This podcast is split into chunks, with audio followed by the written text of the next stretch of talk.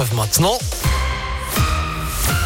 L'actu de ce 4 mars, ça se passe avec Noémie Mébilon et Greg Delsol. Bonjour à vous Ah, deux. bonjour. Bonjour Vincent. Vincent, bonjour à tous. À la une, le pont de Condrieu au sud de Lyon va subir quelques changements. On en avait parlé sur Radio Scoop. C'est ce pont à 45 minutes de Lyon où plusieurs véhicules hors gabarit restent coincés. Il y a deux ans, il a été fermé au poids lourd de plus de 3 tonnes 5 et 2,7 mètres. Clara Simarusti, vous êtes sur place pour Radio Scoop. Alors, qu'est-ce qui va concrètement changer sur ce pont, Clara?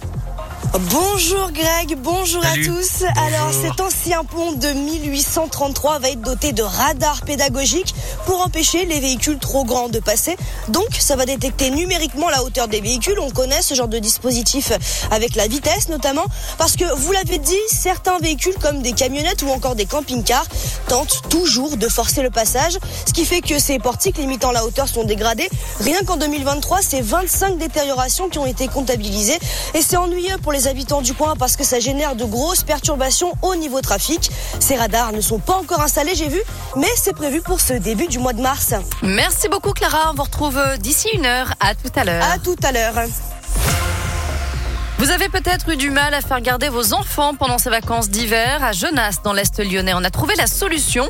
La ville a lancé il y a un mois une plateforme numérique pour celles et ceux qui veulent garder des enfants ou à l'inverse, ceux qui ont besoin de solutions de garde. Oui, le problème, Noémie, c'est évidemment la question de la confiance. hein. Faire garder ses bouts de chou par des inconnus, c'est loin d'être évident, mais tout a été prévu en amont. C'est ce qu'assure le maire de Genasse, Daniel Valero. Tout parent qui rentre en contact euh, avec ce logiciel et avec nous sera obligé de déposer sa pièce d'identité. Ça, c'est la, la base, la des choses. Euh, on va demander aussi aux parents bah, de se rencontrer avant. C'est pas comme ça, tiens, je, découvre du jour au lendemain qui va garder mon enfant. Et on a une référente famille qui regarde ça de près. Voilà, on a essayé de mettre tous les éléments en notre faveur pour que ça se passe le mieux possible. Après, euh, chacun euh, s'engage. Hein. Mais avec les pièces d'identité, la charte qui va bien de convivialité et autres, on devrait s'en sortir.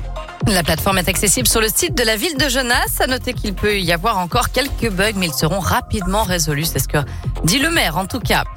Eux sont restés privés d'eau tout le week-end. Les habitants de la résidence des Colombes à Villefranche-sur-Saône attendent avec impatience l'intervention des techniciens prévue à partir d'aujourd'hui. Oui, depuis vendredi, une probable fuite sur le réseau souterrain. Personne n'a pu les dépanner. D'importants travaux doivent donc débuter ce matin.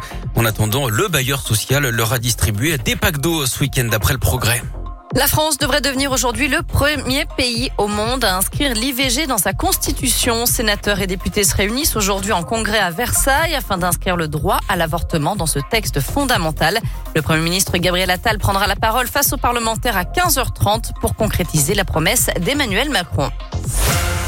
Allez, du sport, du foot, et l'OL n'a pas fait le poids hier en Ligue 1 face à Lens. Après six victoires consécutives, toutes compétitions confondues, les Gones ont cédé à l'OL Stadium. Score final 3-0 pour les Lensois. L'OL qui passe de la 10e à la 11e place au classement. Ça s'est mieux passé pour les filles qui l'ont emporté 3 buts à 1 à Dijon et qui restent en tête de la D1 féminine. Et puis en basket, l'Asvel était aussi à Dijon. Et là aussi, les Lyonnais l'ont emporté, mais de justesse, hein, 73 à 71, ils sont deuxième du classement.